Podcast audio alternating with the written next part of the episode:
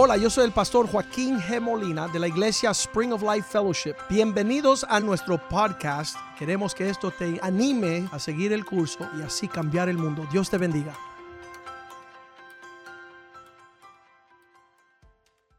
Señor, damos gracias por este día, porque quebrante los corazones, Señor, porque los derritas en tus manos, por tu palabra, Señor, por tu amor, por tu misericordia, por la responsabilidad que nos has dado de cambiar el mundo, por la responsabilidad que tenemos de todos los tesoros que nos has revelado, Señor, por la vida de Cristo en nosotros, que es la esperanza de gloria que tú has puesto en nuestro corazón. Te bendecimos, Señor.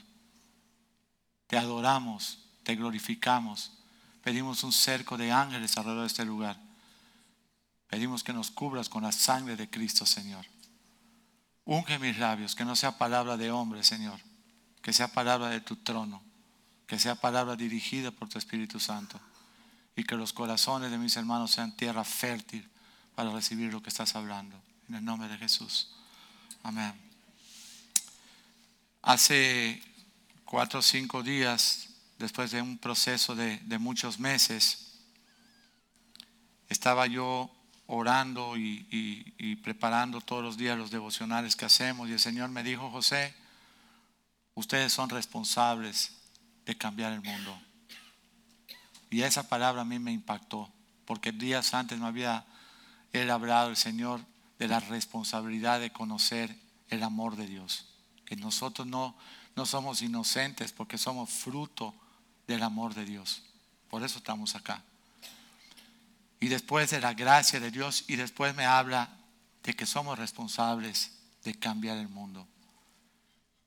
Mm. Como yo conozco al pastor Molina hace 23 años, casi 24 años, eh, yo dije, Señor, dame esa palabra para poderla compartir. Dámela.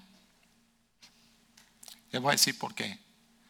Mañana explota por todo el mundo las canciones y los videos de What is a Man. Por prensa, por radio, por música, de mañana en adelante. ¿Y sabes qué? Nada va a volver a ser igual. Las naciones van a mirar para acá y van a decir, estos son aquellos que cambian el mundo. Así como pasó en el libro de Hechos. Estos son aquellos que cambian el mundo. Yo lo creo. Yo tengo esa fe. Porque lo he visto. Hace 23 años yo era un miserable homeless en la calle de los Estados Unidos. Un miserable. Y me topé con un hombre que la primera pregunta que me hizo, ¿dónde está tu familia? Y gracias a Dios por eso. Gracias a Dios por una persona que pregunta, ¿dónde está tu familia? ¿Dónde están tus hijos? ¿Dónde está lo que Dios te ha entregado? Para vergüenza mía tuve que decir destruido, derrotado, suicida, homeless, un cuartucho de cinco pesos la noche.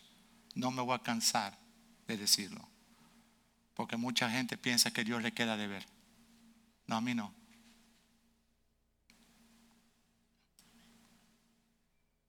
Me ha dado más de lo que merezco. Esa noche que Él me habló de Cristo,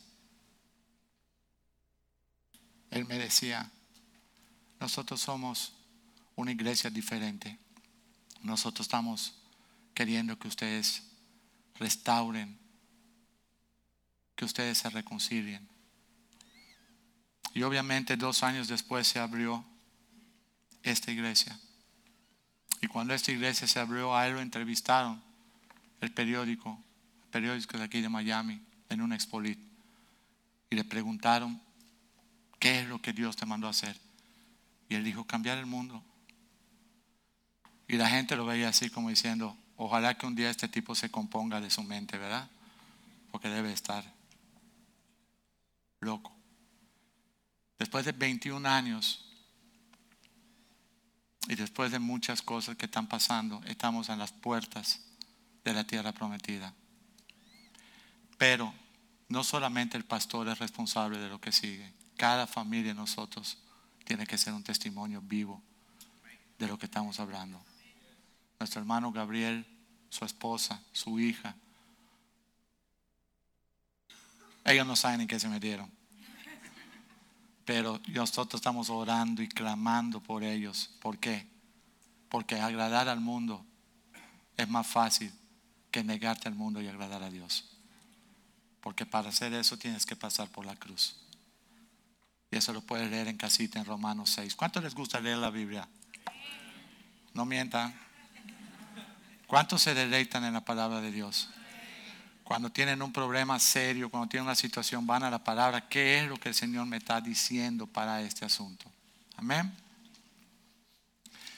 Déjame entrar a lo que es la prédica. Cuando hablamos de una responsabilidad de cambiar el mundo, primeramente hemos reconocido que el único camino es Cristo. El único camino de restauración y de reconciliación con el Padre es Cristo.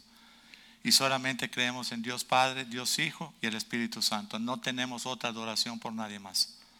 Amén. Entonces, cuando nosotros venimos a la casa del Señor, estamos reconociendo lo que dice Juan 14, 6. Vamos a ponerlo. Jesús les dijo, yo soy el camino, yo soy la verdad y yo soy la vida. Nadie viene al Padre si no es por mí. Entonces Jesús se, proclama el único modo de regresar al perdón y a la herencia de hijos con su Padre. Esa, esa escritura para nosotros en esta iglesia siempre ha sido bien, bien clara. La palabra de Dios, lámpara a nuestros pies, vamos a poner Salmo 119, 105.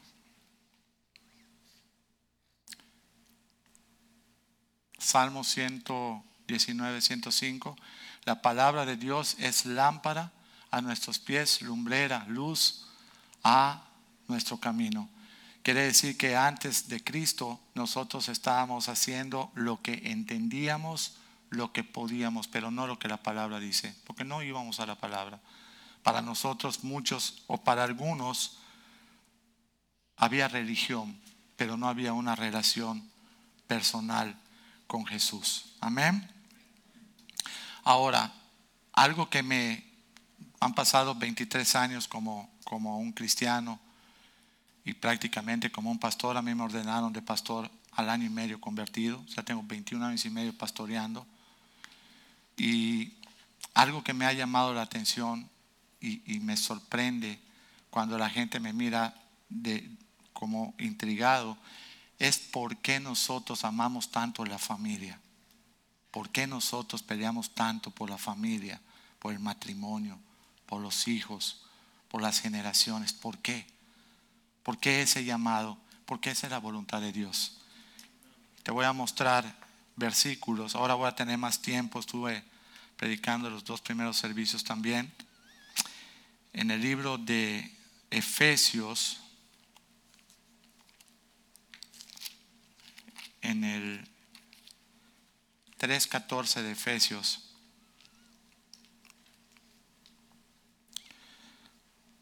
Dice, dice, Pablo, por esta causa doblo mis rodillas ante el Padre de nuestro Señor Jesucristo, de quien toma nombre toda familia en los cielos y en la tierra.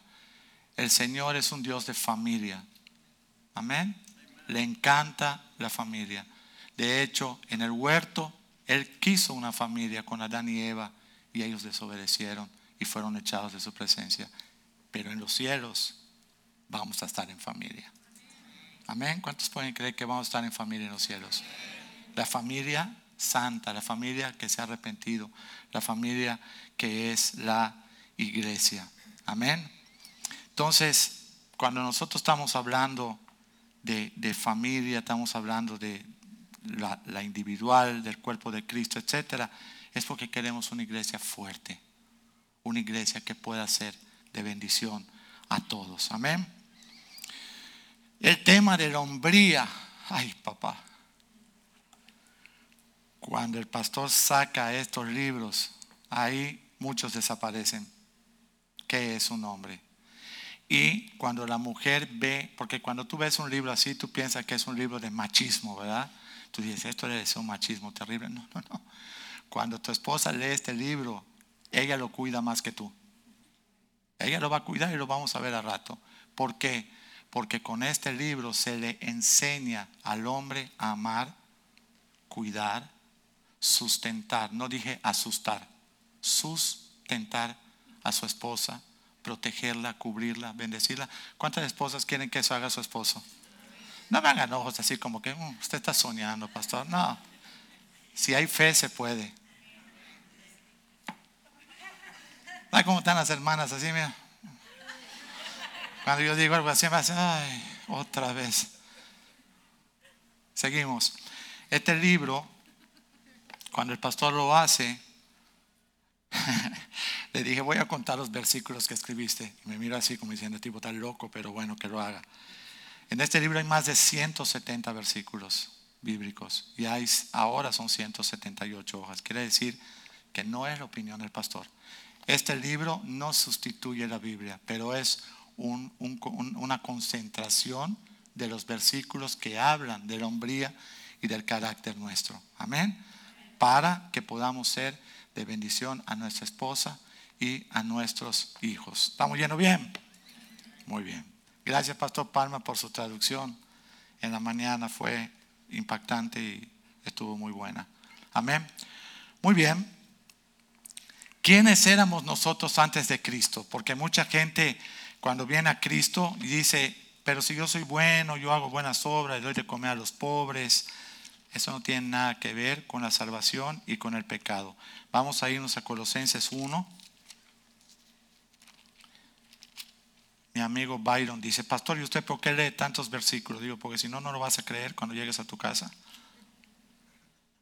Colosenses 1, desde el 21, dice, y a vosotros también, que eres en otro tiempo extraños y enemigos en nuestra mente, haciendo malas obras, ahora os ha reconciliado. ¿Quién te reconcilió? Cristo. Amén. Dice 22, te reconcilió en su cuerpo de carne por medio de la muerte para presentaros santos y sin mancha e irreprensibles delante de Él. Amén si en verdad, si en verdad, si en verdad permanecemos fundados y firmes en la fe. ¿En la fe en qué? En su nombre. Y sin movernos de la esperanza del Evangelio que han oído, el cual se predica en toda la creación que está debajo del cielo, del cual yo, Pablo, fui hecho ministro. Estos éramos nosotros antes de Cristo. ¿Cuántos reconocen que éramos pecadores? Y que estábamos extraviados, estábamos perdidos. Amén. Cuando nosotros llegamos al Señor, muchas veces no tenemos ni la menor idea de lo que Él nos está pidiendo que suceda, pero ya que tú eres sanado, nos vamos a ir a 2 Corintios 5:20. En 2 Corintios 5:20 ¿Qué somos ahora nosotros en Cristo? Embajadores de su palabra. Somos embajadores en nombre de Cristo. Mira, los embajadores tienen aquí en los países placas especiales, entradas de aduanas especial, visas especiales. No te puedes meter con un embajador porque es un territorio, es el país en esa embajada, muchas cosas. Nosotros somos embajadores del Rey de Reyes, del que preside toda la tierra. El problema es que muchas veces no ejercemos ese esa, esa función y tenemos que ejercerla. Nosotros tenemos que ir a anunciar las buenas nuevas, lo que ha sucedido con nosotros. Amén. Dice así que somos embajadores en nombre de Cristo, como si Dios rogase por medio de nosotros, o rogamos en nombre de Cristo, reconcíliense con Dios. A partir de este lunes hay, dilo conmigo, millones de muchachos entre 8 años y 25 años que están perdidos. Una generación que está perdida, le llaman millennium, gente que no quiere, vamos a ser justos, gente que no tuvo un papá y no tuvo una mamá probablemente para que los enseñara a buscar el propósito de su vida en Cristo. Esos muchachos han crecido delante del internet, delante de las redes, delante de los jueguitos de, maquinita, etcétera, etcétera, etcétera, etcétera. Esos muchachos ahora van a ser o ya son papás. ¿Cómo tú te imaginas los hijos de ellos? No hay nada. Así tú que eres el padre, no tienes la visión de lo que tienes que hacer, imagínate lo que va a hacer su hijo. Fíjate que no te dije, muchos de ellos ya se casaron, solo te dije, muchos de ellos ya son papás, que significa que tuvieron una relación con una muchacha que pensó que estaba haciendo bien también por no tener mamá ni papá y están ahora con una criatura que es la que va a pagar el precio de todo ese desorden. Esos muchachos hoy tienen 8, 9, 10, 15, 20 años y todos están metidos en una música que se llama urbana. El problema no es la música urbana, el problema es el mensaje que tiene esa música cuando no es cristiana. Mátate, viola, haz esto, haz lo otro, cosas terribles. Hace cinco años se sentaba aquí al frente un muchacho con su esposa con lentes negros, siempre callado. Parecía, yo creía que era de cera entraba, salía, o de maquinita de moneda, así como entraba, salía, entraba, salía, entraba, salía.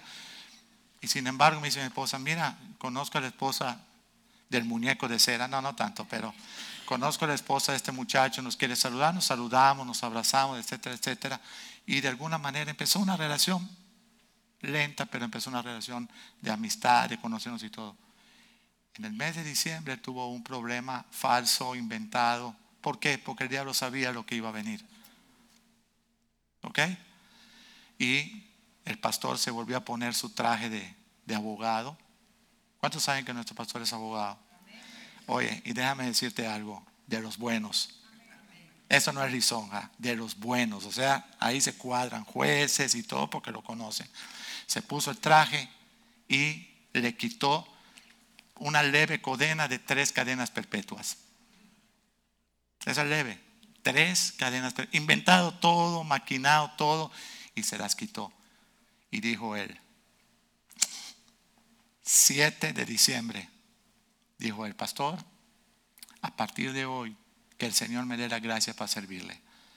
Y todo lo que yo hice de la música urbana, lo doy por basura. Voy a escribir para Cristo.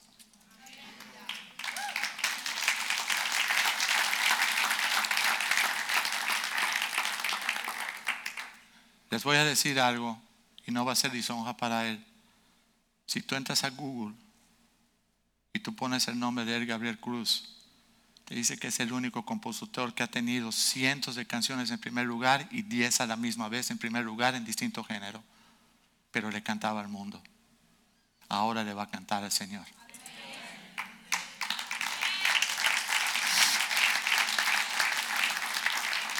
Ahora bien, ¿Qué sucede cuando eso se lance?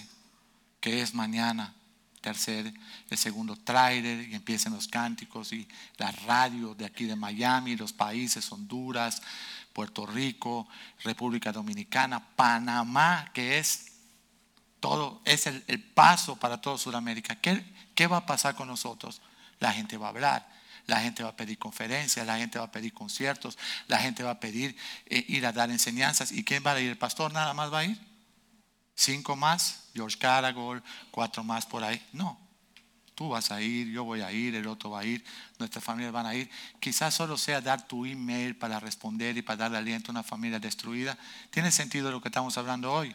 O sea, la iglesia no va a ser que me viene a dar el púlpito para mí, sino ahora de lo mucho que he recibido, yo quiero ser un embajador y llevarlo a las naciones. ¿Cuántos dicen amén en eso? Entonces, sí, aleluya, es verdad, es para el Señor. Es para el Señor. Una de las cosas centrales de todo este tema, no estamos lisonjeando ni a Gabriel ni al pastor, estamos hablando el contexto para que tú lo entiendas. Uno de los temas principales, obviamente, es la familia. Obviamente es la relación de padres a hijos. Obviamente, ¿por qué? Porque el libro, el tema se llama que es un hombre y el libro habla de eso.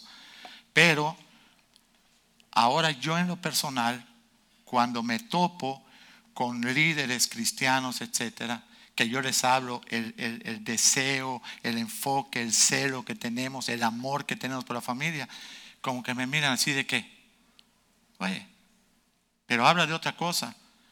Y yo digo, ¿habrá otra cosa para hablar más que restaurar una familia destruida? Una mujer abandonada con sus hijos por un hombre irresponsable que no supo amarla, cuidarla, bendecirla, sustentarla. ¿Habrá algo más importante que eso? Cuando nosotros estamos hablando de la familia, no sé si lo puse aquí hace un momento, pero lo voy a recalcar, Efesios 3:14. Lo quiero recalcar. Por esa causa dobro mis rodillas ante el Padre. 15. De quien toma nombre toda la familia. Tu familia tiene un propósito en Dios.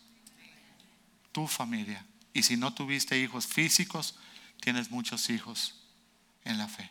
Pero tú tienes un propósito. Amén.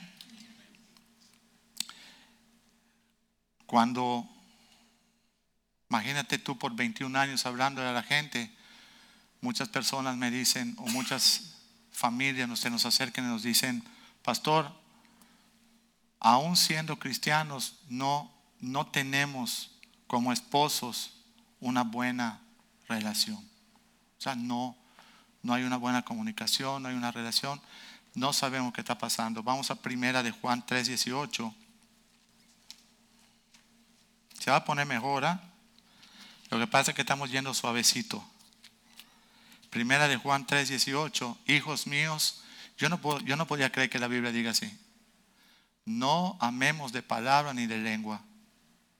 O sea, no digas que amas tu esposa, cuídala. No digas que amas tu esposa, protégela. No digas que amas tu esposa, sírvela. No digas que amas tu esposa, provéela. Respétala. Trátala como un vaso frágil. Amén. Porque si no estamos amando de lengua. Dice, no quiero que amen de palabra ni de lengua, sino de hecho, con testimonio y en verdad. ¿Quién es la única verdad que conocemos? Cristo, su palabra. Entonces, si yo quiero saber, escúchalo, quién soy como cristiano, yo tengo que saber dónde está mi esposa, dónde están mis hijos. Yo necesito saber que a lo mejor cuando yo conocí al pastor y me dijo, mira, José, tú trata de restaurar, que el Señor te ayude. Y si no, ya se casó, ya se murió, no la encontraste, ni, ni hablar. Será otra historia. Pero que no quede de, tu parte llevar restauración y llevar restitución. ¿Cuántos saben que es, esto, esto es un tema ya súper importante, restituir? ¿Por qué? Porque cuando nosotros estamos peleando, normalmente el hombre va y derrocha su dinero fuera de la casa. Y se robó o se tomó o gastó en juego la universidad de los hijos, pagar la casa, proveer su familia, muchas cosas que pasaron. Cuando tú vienes a Cristo, vienen hombres y me dicen, pastor, usted sabe, tengo tantos años cristiano y no prospero. Le digo, déjame hacerte una pregunta. ¿Alguna vez tú has orado para pedirle a Dios que te prospere y devolverle a tu esposa y a tus hijos todo lo que tú derrochaste? Y de verdad que me dicen, no. Le digo, ¿y por qué? No lo había pensado. Ya ni yo te quiero, ¿viste? Solo tu esposa, no, ya ni yo. Dos ya no te queremos, tu esposa y yo. Está mal. ¿Por qué? Porque la palabra restituir, y buscan en la Biblia, restituir, restituir, restituir. Cuando llegó el pastor a donde yo vivía, que empezábamos el ministerio en Mérida, que él habló la iglesia ahí, Sol, Sol México, me dice, ven acá José. Sí, estás viendo todo esto si tienes que restituir. Y como todo buen cristiano me puse endemoniado. No, por ahí empecé mis argumentos. Me dijo, oye, este es el consejo de Dios, tienes que restituir. Y durante 10 años a restituir para que después los cielos se abrieran. Si no restituimos, los cielos están cerrados y estás afectando tu vida, tu familia y tu iglesia. Las tres cosas. ¿Estamos yendo bien? Ok. restitución. ¿Quién es mi esposa? Juan, no Juan, vamos a ir a Efesios 5. Los versículos favoritos de los cristianos tibios. El 22, 5.22. Este le encanta a los cristianos. Las, pastor, ¿dónde dice eso? Que las casadas tienen que estar sujetas a sus maridos. Me acuerdo que una vez en México, dice, dice un señor y era bien simpático, ya falleció, me dice, pastor, mi esposa es bien sujeta, pone una cara de ese tamaño, la jeta, ¿no? Así todo. Y digo, no, no, no entiendo que me está hablando. Sí, siempre está jetona, una carota ahí, todo lo que uno le dice. Digo, wow. Pero no, este es sujeta de sujetarse. Las esposas estén sujetas a sus maridos como al Señor. Les encanta a los varones también, ¿verdad? 23, ¿qué dice? Porque el marido es cabeza de la mujer. Siguen las porras. Uh, oye, yo soy el bueno aquí, soy el bárbaro. Así como Cristo es cabeza de la iglesia, la mujer, ¿verdad? Esté sujeta a su, a su, a su marido, porque la iglesia es el cuerpo de Cristo, Él es su Salvador. Así como la iglesia está sujeta a Cristo, así también las casadas lo estén a sus maridos en todo. Y esto le encanta a los hombres. El problema es el siguiente versículo. Maridos, amen a sus mujeres así como Cristo amó a la iglesia que dio su vida por ella. Y ahí el hombre dice, uh, espérate. Cuando tú te restauras en el Señor, ¿cuántos llegamos a la casa de Dios normalmente con problemas? No levanten la mano, pero ¿cuántos pueden decir, llegamos matrimonios con diferencias? Ok, cuando tú te restauras en el Señor, el Señor está pidiendo que todo lo que está acá, por la gracia de Dios, por el amor de Cristo, tú lo hagas. Y una de las cosas principales amar, cuidar, bendecir a tu esposa. Entonces yo le pregunto hoy a todos los varones en esta tarde, ¿cuál día de la semana tú has escogido para sentarte con tu esposa y darle palabra? Con tus hijos. Media hora, 40 minutos, sentarte y decirle, miren, familia, esto es lo que dice el Señor. Antes de ser cristiano, mi esposa y yo tuvimos 10 años casados y nos divorciamos para los que no nos conocen, nosotros teníamos varias zapaterías en México y teníamos negocios. Entonces, la plática entre ella y yo, los últimos ocho años, se volvió qué se vendió, por qué no se vendió, qué se pagó, por qué no se pagó, quién llegó, quién no llegó. Todo se volvió, de negocios, mercantil. Al final de la jornada, divorciados. Se destrozó el matrimonio, le destrocé la vida a ella y la vida a mi hija. Algo que lucía que era normal y mucha gente lo sigue haciendo. Todo con la esposa son negocios, esto. Y al final de la jornada va a ser un caos. Esta iglesia, cuando llega alguien a Cristo o cuando llega alguien a predicar de Cristo, el pastor hace tres preguntas. Quiero ver el rostro de tu esposa. Quiero ver la cara de tus hijitos y quiero ver tus finanzas. Esas tres cosas me van a mostrar quién tú eres como cristiano.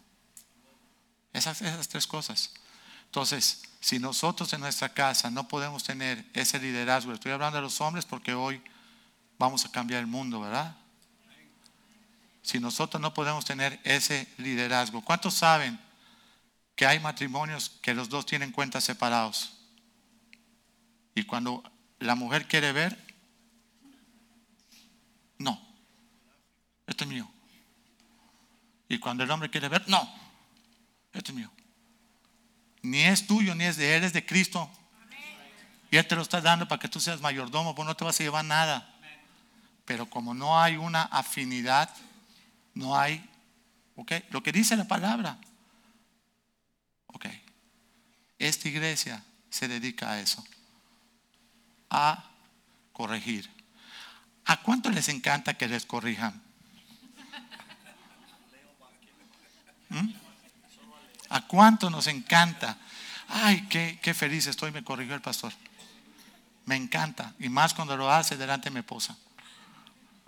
No nos gusta que nos corrijan. Vamos a ver qué dice Romanos 14:10. Ahí torcemos el versículo. Como no hay traducción ahorita, tengo la capacidad de dar más golpes. No, no tanto, pero...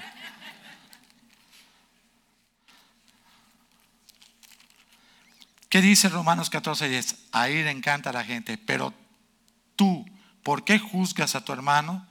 O tú también, ¿por qué menosprecias a tu hermano?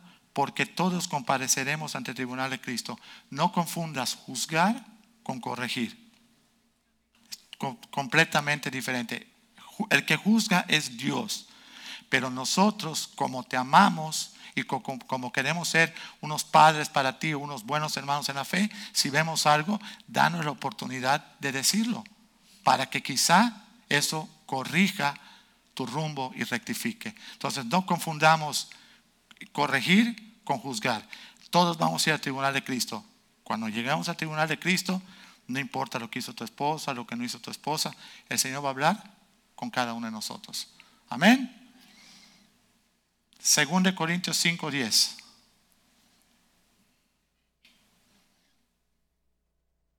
¿Qué dice? Porque es necesario que todos, di conmigo todos, todos nosotros comparezcamos ante El tribunal de Cristo, para que cada uno reciba según lo que haya hecho mientras estaba en el cuerpo, sea bueno o sea malo, pero todos vamos a comparecer ante el tribunal de Cristo. Amén. Regresamos a Efesios 5.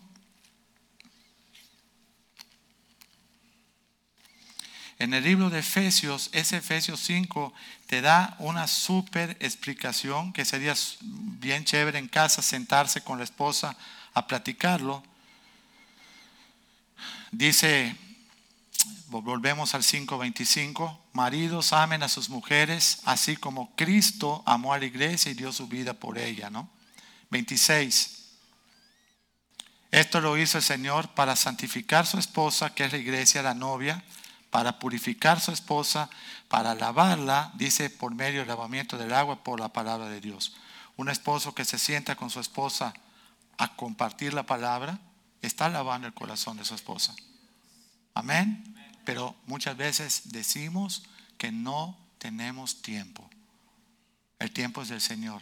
Pídele el tiempo, Él te lo va a dar. Amén.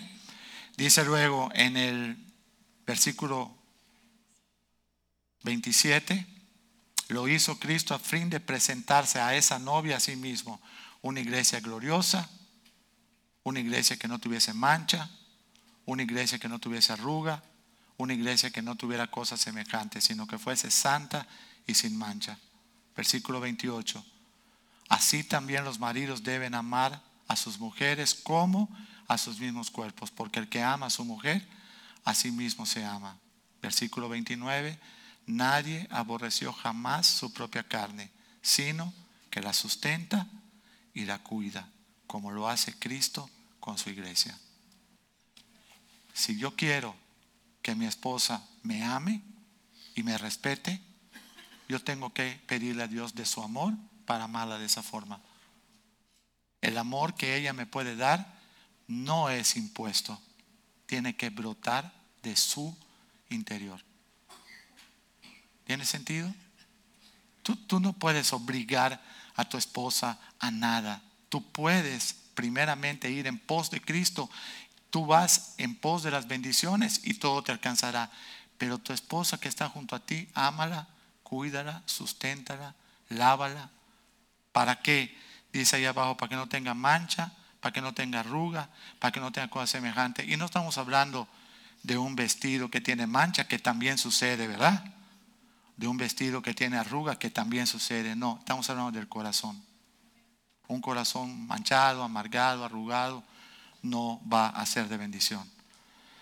Dice luego, el 29, nadie aborreció jamás su propia carne, la ama, la cuida, la sustenta como Cristo de la iglesia, porque todos somos miembros de su cuerpo. 31.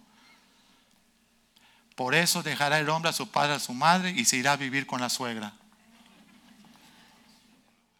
O con la abuela. No. No dice eso. El 90% de las personas que, se vienen, que vienen a Cristo acá o están con la mamá o están con la suegra, pero no están donde deben de estar, en su casa. Casa dos, casados. Entonces, ¿qué es lo que sucede? Que cualquier situación que está pasando en tu familia, estás haciendo partícipe a gente que no te va a ayudar a solucionar nada. De hecho, vamos a decirlo mejor, algunos hombres o varones, ¿verdad? Cuando tenemos un problema con la esposa, ¿dónde nos vamos a vivir y a refugiar? ¿A casa de su mamá? ¿O a casa de la abuelita? Y no edifica. No edifica. Porque después tú y tu esposa te van a arreglar, pero ya destruiste el entorno familiar. Aún como, ah, y luego dice, somos cristianos. No, no, no, no digas que son cristianos, no. Arregla tu entorno, arregla lo que está pasando y testifica de Cristo. Porque por eso no viene la gente a la iglesia. Te dicen, oye, si voy a ser cristiano como tú, no voy. Que no está bueno tampoco, pero está sucediendo. Hermanos, por favor. Es por eso dejará el hombre a su padre, a su madre, se unirá a su mujer y los dos serán una sola carne. Grande es este misterio, mas yo digo esto respecto de Cristo y de la iglesia. Por lo demás, cada uno de vosotros ame también a su mujer, el 33, como a sí mismo, y la mujer respete a su marido. Eso es lo que Dios nos está enseñando. Ahora, déjame hacerte una pregunta. No lo prediqué en el primer servicio, no lo prediqué en el segundo, pero como aquí están los latinos así en forma, llegamos a una iglesia X. ¿Quiénes son los mujeres? Mujeres. ¿Quiénes dirigen las sillas? Mujeres. ¿Quiénes hacen? Mujeres. Yo no tengo nada contra las mujeres, gloria a Dios. Pero, ¿dónde están los esposos? ¿No van? ¿O están peleados o no tienen? Si no hay una predicación que esté buscando alcanzar una restauración de quien la pueda alcanzar, porque si eres una viuda, si eres una mujer que está soltera, bueno, pero si estás casada y estás teniendo problema, nosotros como pastores tenemos la responsabilidad de darte una palabra para que tu familia tenga un, se reúna y tenga un destino. No está pasando. Entonces nos, nos llama la atención de que cuando estamos hablando de esto, lucimos como, el pastor es muy, como dicen, muy como legalista. No, no somos legalistas, somos radicales. El legalismo es imponerte a hacer algo. Radical es invitarte a disfrutar de lo que nosotros tenemos. Que esa ha sido la bendición. Amén. En Hebreos 4.12, vamos a ir a Hebreos 4.12. La palabra de Dios es viva, eficaz y más cortante que toda espada de dos filos y penetra hasta partir el alma. Vamos a entender por el alma en nosotros las emociones y los sentimientos. Amén. Y el espíritu. Vamos a pensar en la naturaleza caída que teníamos de Adán, que ahora en Cristo ha sido renovada parte las coyunturas, los tuétanos, discierne que es, entiende. No puedes esconderle tus pensamientos y no podemos esconderle las intenciones del corazón. Versículo 13. Y no hay cosa creada que no sea manifiesta en su presencia. Antes bien, todas las cosas están desnudas y abiertas a los ojos de aquel a quien tenemos que dar cuenta. Te digo algo que nos encanta de aquí, de la iglesia, a mi esposa y a mí por muchos años, la transparencia de nuestros pastores y, en general de la iglesia. Ha habido un, un celo porque nosotros podamos sobrellevar las cargas unos por otros. O sea, mucha gente sabe mi tribulación y yo sé la del otro y nos ayudamos y vamos hombro con hombro en pos de lo que el Señor quiere hacer. Eso es lo que el Señor está pidiendo como iglesia. Déjame ir aterrizando el mensaje y decirte que la familia, el testimonio, ¿verdad? El, anunciar las buenas nuevas, cada vez que lo señalamos como que mucha, puede haber mucho argumento de decir, bueno, la carrera es individual, no tiene que ser así, pero yo me quedo con la familia pastoral que yo tengo. Yo quisiera, yo quisiera que los hijos de todos nosotros fueran como los hijos de ellos. ¿Cuántos quieren unos hijos así? unos varones que, que quieran pagar el precio, una niña que quiera pagar el precio. Primera de Timoteo 3, desde el 1. Mira lo que dice la Biblia. Palabra fiel, si alguno anhela obispado, buena obra desea. Dos, alguien que desee ser ministro. Es necesario que el obispo sea irreprensible, marido de una sola mujer, sobrio, prudente, decoroso, hospedador, apto para enseñar. Tres, no dado al vino, no peleonero, eso significa pendenciero, no codicioso de ganancias deshonestas, amable, apacible, que no sea avaro. Siguiente, que gobierne bien su casa. Dilo conmigo, que gobierne bien su casa, que tenga a sus hijos en sujeción con toda honestidad. Cinco. Pues el que no sabe gobernar su propia casa, ¿cómo cuidará de la iglesia de Dios? ¿Qué parte no entendemos de esto? ¿Qué parte no? ¿Qué parte queremos evadir y decir, bueno, no es tan así? Entonces, hay una limitación de cuando nosotros nos presentamos y le decimos a la gente, mira, la visión es esta, cambiar el mundo, pero queremos que ese testimonio alcance tu familia, alcance tu casa, te organices, seas un buen padre, seas una buena madre, seas un buen hijo. ¿Por qué? Para que tú puedas hacer lo que Dios te mandó a hacer. ¿Quién hace esa obra? ¿Tú? No, la gracia de Dios. Pablo dice, pero por la gracia de Dios soy lo que soy. Siguiente versículo. Que no sea un nuevo en la fe, porque no sea que se envanezca y caiga en la condenación del diablo. Siguiente versículo. También es necesario que tengan buen testimonio con los de afuera, para que no caiga en descrédito y en lazo del diablo. Es importante que nuestro testimonio a los que le vayamos a predicar ahora ellos puedan ver en nosotros que lo que estamos hablando funciona en nuestra casa. Amén. Damos gracias al Señor en esta tarde. Primero por enseñarnos a, a derramar nuestra vida los unos por los otros. Yo creo que todos los que estamos acá queremos ser de bendición a nuestros hermanos. Amén. Queremos y, estamos pidiéndole a Dios tener amor unos por otros y, no, no tener ningún ninguna acepción de personas. Damos gracias también al Señor por enseñarnos a amar su palabra. Es importante cuando te enamoras de Cristo que te enamores de su palabra. Su palabra es lámpara a nuestros pies. Es importante para Dios tu matrimonio, tu familia, tus hijos.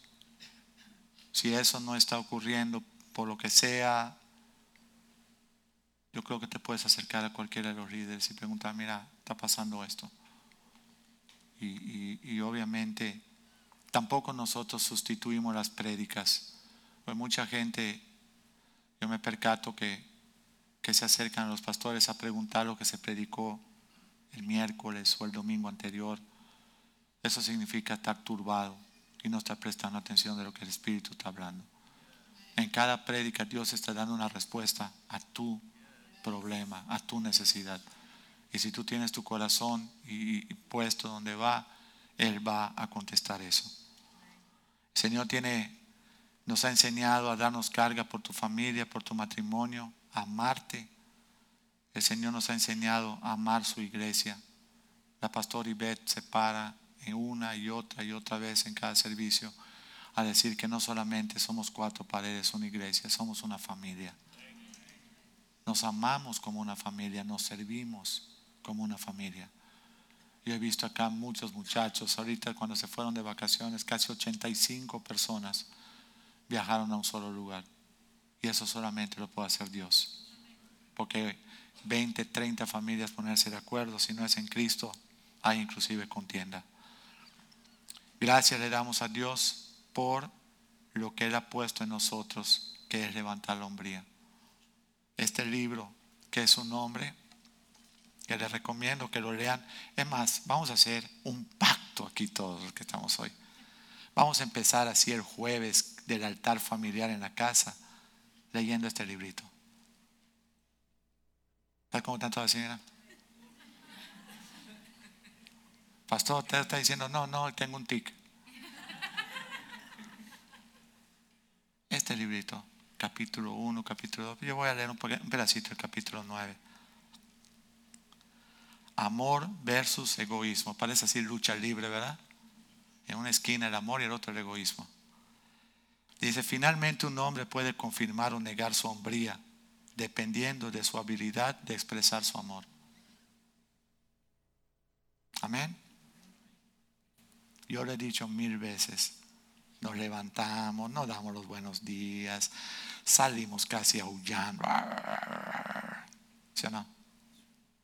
Te habla al mediodía tu esposa. Ya, ok, bye, chao. Teléfono, estás ocupado. Estás viendo cuántas fotos de Facebook te tomaste. Ocho de la noche, nunca llegas, llegas a las nueve. Tu esposa ya está alterada, pero son las diez ya. Empieza el romanticismo, porque te da el ataque de romántico te conviertes en Batman. Dice el murciélago, no, no, no, Batman, hombre malo, Bat con D. ¿Y sabes qué? Dice tu esposa, ven acá, papo, sí. Lárgate de mi vista. ¿Por qué? Por todo tu desarrollo de 24 horas del día. Dice que si no hay siembra, no hay cosecha. Y obviamente venimos con el pastor. Pastor, quiero una cita. Mi esposa, mi esposa, mi esposa, mi esposa, mi esposa, mi esposa, mi esposa. 20 cosas. Y ya el pastor a la 21 le dice, dime aunque sea aquella cocina. Algo bueno, una. Que se arregla todos los días. No sé, algo, una. No. Enfocado en el yo. No se pongan tristes, ámenlas nada más. Ámenlas, sírvanlas, bendíganlas. Amén. ¿Conoce la talla del zapato de ella? Dice, sí, ocho y medio el de él, ¿no? No, el de ella. No que yo cuando los termino de usar se los doy a ella. Ok. Yo también, ya ni yo te quiero tampoco. Vamos a terminar esto, porque ya esta es una masacre ya prácticamente. Están nerviosos los hombres ahí donde los ves. Ah, mira. Respirando, pero así con entrecortado. Dice luego aquí, si Cristo fuera a ser definido por una sola palabra, sería amor. De la misma manera, el llamado más alto para la hombría es expresar amor. ¿A quién?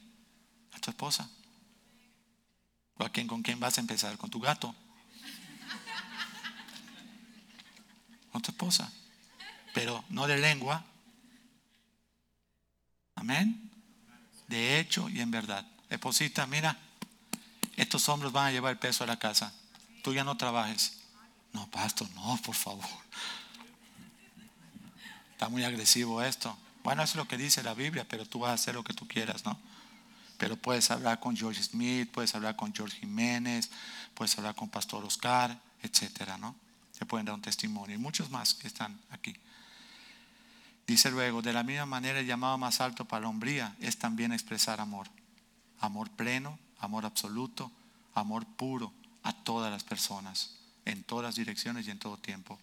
Porque Dios creó al hombre para que respondiera en amor y que fuera capaz de amar a través de todo tipo de relaciones y situaciones. No cuando las cosas están bien, Cristo nos amó cuando nosotros estábamos peor que nunca. Amén.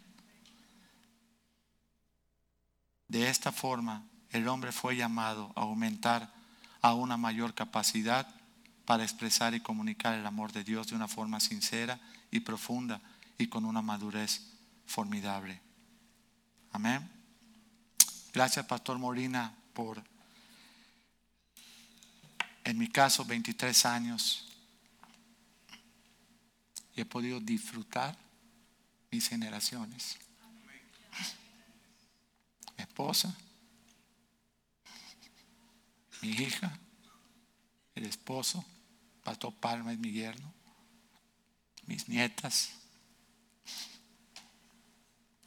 Y eso mismo te puede alcanzar a ti. Si yo fuera un caballo, era un caballo fracturado de las cuatro piernas. ¿Sabes qué le hacen a un caballo que se fractura una pierna? Le pegan un balazo para que no sufra. ¿Sabe lo que hizo Dios? Me cargó, me sanó y me puso otra vez en la carrera.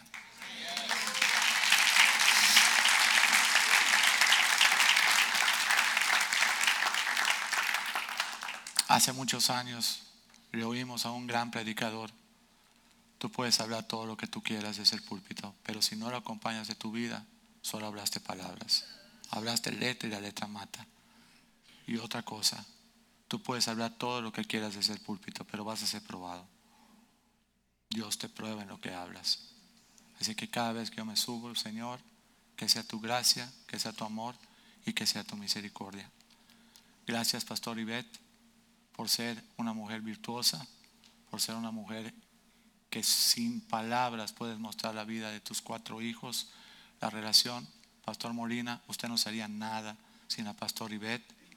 Pastor Ivette, usted no pudiera ser la mujer que es sin el Pastor Molina, porque los dos son uno. Es que estamos súper, súper agradecidos por su vida. Damos gracias a Dios, Pastor Joaquín, por todo lo que viene porque tu, tu empuje, tu ánimo de no decaer ante cualquier palabra por cambiar el mundo, hoy vemos el fruto. Estamos a 24 horas de tomar todas las naciones, porque Dios lo va a hacer. Más de 350 millones de personas pueden escuchar lo que vamos a hacer. Y nosotros queremos que se salven los que Dios quiera. Pero ahí estamos, parados en pie de guerra, delante de la tierra prometida y esperando el mover de los tiempos. Inclina tu rostro. Padre, damos gracias y ponemos en tus manos este libro y este ministerio de que es su nombre para que cambie el mundo, Señor. Tuvimos que esperar 21 años, Señor, para esto. Pero tú tienes los tiempos perfectos. Tú eres el que sabe cuándo entrar y cuándo salir. Como el rey David declaró contra Goliat, yo no vengo contra ti con espada y jabalina. El Goliat de nosotros es el mundo que ha engañado a la gente. Yo no vengo contra ti con espada y jabalina, yo vengo contra ti en el nombre de Dios. Y nosotros venimos en el nombre de Dios y en el nombre de Cristo. Señor, respalda tu obra, Señor, en nosotros, porque solamente somos instrumentos. La gloria es para ti, Jesús. La gloria es para ti, Señor. Gracias, Espíritu Santo, por rescatarnos por tomarnos, por poner en nosotros un espíritu nuevo y un corazón de carne. Gracias por hacernos nuevas criaturas en Cristo, por sepultar todo nuestro pasado, por tirarlo al fondo del mar, porque ahora podamos ser luz a las naciones. Hubo una palabra hace muchos años de que cambiar el mundo era como una trompeta en el desierto. Pero vamos a tomar lo que dice Juan, Juan el Bautista, que somos una voz en el desierto para que muchos puedan conocer a Jesús y puedan romper las ataduras y las ligaduras de la maldad. Damos gracias en esta tarde en el nombre de Jesús. Pastor Molina.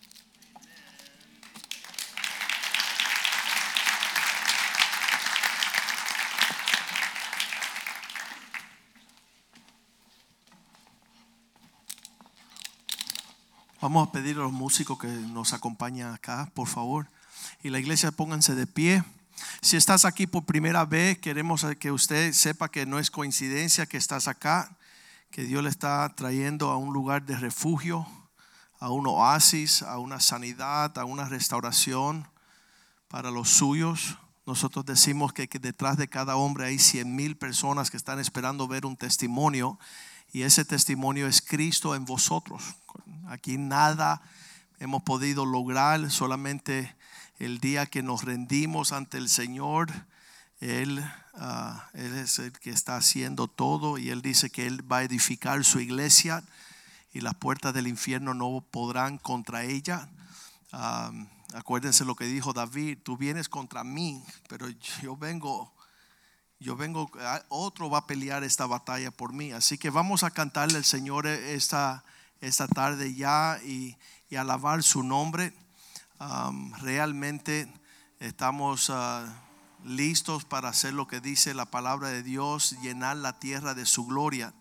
Y muchas personas no entienden nuestro llamado, lo dijimos el miércoles, uh, segunda de Corintios 5, 9 qué es lo que hace un cristiano, cuál es el enfoque de cristiano, cuál es nuestra prioridad, por qué nos reunimos. Dice, por tanto, procuramos también, sea que estemos ausentes o presentes, serle agradable al Señor, ¿verdad? Siempre nuestra, nuestra visión, nuestro deseo, esta cuestión de ser eh, familia no es fácil, pero es lo que Dios creó para llenar la tierra de su gloria. Un hombre, una mujer, los hijos, todo este paradigma de, esta forma, este diseño no fue pensamiento de hombres. Es sobrenatural que un hombre ame a su esposa como a sí mismo. ¿Verdad? Es sobrenatural. Solamente un hombre lleno de Cristo es capaz de hacer eso. El hombre lleno del Espíritu de Dios derrama su vida. Todos los demás están buscando sus propios intereses. Y cuando el Espíritu de Dios viene sobre ti, ese deseo de adornar a tu esposa, poder ah, nutrirle, poder cuidarla, sustentarla, como hemos escuchado hoy. Ese deseo de hacer eso es, es ah, una bendición no solamente para mi esposa, pero viste a nuestros hijos de la gloria de Dios. Lo dice así en Proverbios 17, versículo 6, la gloria de los hijos son sus padres. La gloria de los hijos son sus padres. Y entonces nosotros en, tener esa relación en casa con mi esposa y aquí en la iglesia sirviendo hay un modelo bien lindo cuando los, ah, hombres jóvenes ven el comportamiento de un hombre que honra y vive, se despide por su esposa, él desea imitar a eso. La sonrisa esa en el rostro de la esposa comienza a brillar y los hijos ya saben cómo conducirse en las huellas de sus padres. Pero realmente nuestra responsabilidad, y yo lo digo, lo he dicho a lo largo de todos los años que estamos en la iglesia, yo me demoré 15 años, 15 años pidiéndole a Dios, dame, dame, dame, dame, dame, dame, dame, dame, dame, dame. Y un día se me ocurrió decir, ay, nunca le pedí al Señor qué es lo que Él quiere. Son 15 años, así, dame, dame, necesito, necesito. Y al 15 años le dije, Señor, ¿qué es lo que quieres tú? Y él contestó, yo quiero que tú cambies el mundo. ¿Y cómo se hace eso? Darle al mundo lo que tú has recibido. Poder darle al mundo lo que hemos recibido. Y entonces somos lo que somos por la gracia de Dios y damos de lo que tenemos por la gracia de Dios. Y realmente Dios tiene suficiente para llenar la tierra de su gloria. Y Él quiere ver si Él puede confiar en ti. Si tú seas mayordoma, por, le dicen portador de la gloria de Dios ¿Puede Dios darle, darte a ti su gloria y tú compartirla? ¿O te vas a correr con ella ah, y vas a ir a, otro lado? No, nosotros queremos que todo el mundo pruebe lo que hemos tenido, probar y ver que Dios es bueno. Ah, hemos dicho que hay una crisis de identidad. Ah, cuando la persona no sabe lo que Dios quiere, pues empieza a moniar y a hacer muchas cosas fuera del propósito de Dios y ahí llega a ser vacío, sin propósito, sin fruto. Pero realmente Dios ha sido fiel en todo este tiempo. Y, queremos que la prédica de hoy Dios la cura con la sangre de Cristo, ¿verdad? Porque nada más que se levanta el pueblo de Dios a decirme, vamos a hacer, y el diablo va a mandar todos los misiles para desacreditar para poder hacer de nosotros unos payasos y no unos siervos de Dios. Así que vamos a cantarle al Señor, vamos a adorar en su presencia un, ratito, entonces vamos a cerrar en oración.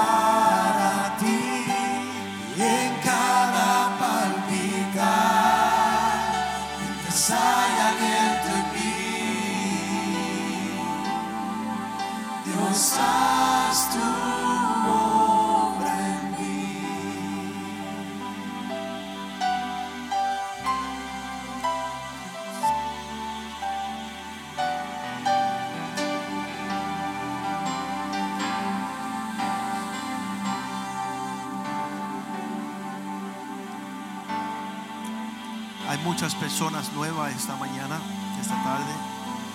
Queremos darle la oportunidad, abrir la puerta de sus vidas para que venga el Señor y visite y salve y sane y restaura. Cuando yo le hablaba al pastor José de la restauración de su familia, se puso tan enojado. ¿Cómo Dios va a arreglar un divorcio de cinco años? Yo he estado separada de mi esposa, mi hija, no la he visto. ¿Cómo Dios lo va a hacer? Es que nuestro Dios es el Dios de lo imposible. Él, él se dedica a todo lo que es difícil. Él es un Dios verdadero. Filipenses 1:6, la palabra de Dios dice que la obra que Él comienza en nosotros, Él la va a terminar. Entonces, cuando Dios, que es el Maestro, estando persuadiz- persuadido de esto, dice la Biblia, que el que comenzó en vosotros la buena obra, la va perfeccionando hasta el día de Jesucristo. Entonces sabemos que Dios está llevándonos a esa realidad. Y muchas personas allá en el mundo no lo creen. Nosotros somos solamente el trofeo de la gracia de Dios. Dios está haciendo grandes cosas en su pueblo. Y queremos darle una oportunidad a usted de darle la bienvenida al Señor a su casa, a su hogar, a los suyos, a sus generaciones. Incline su rostro y oren conmigo diciendo estas palabras. Padre Santo, dígalo en voz alta. Padre Santo, gracias por el regalo de tu Hijo en la cruz de Calvario, derramando su sangre como el Cordero de Dios que quita el pecado del mundo. Yo recibo a Jesús como mi Señor y Salvador. Yo sé que Él murió y creo que al tercer día Él resucitó de los muertos. Escribe mi nombre en el libro de la vida. Quiero caminar en tus caminos. Perdóname todos mis pecados. Lávalo con la sangre de Cristo. Te doy gracias por este día. Día de mi salvación. La voy a cuidar con temor y temblor. Te doy gracias, oh Dios, por una nueva oportunidad de llenar la tierra de tu gloria. Que yo pueda obedecer la Biblia, que pueda meditar en ella día y noche para ver la prosperidad de tus propósitos sobre los míos. En el nombre de Jesús. Amén, amén y amén. Mañana tendremos reunión de hombres.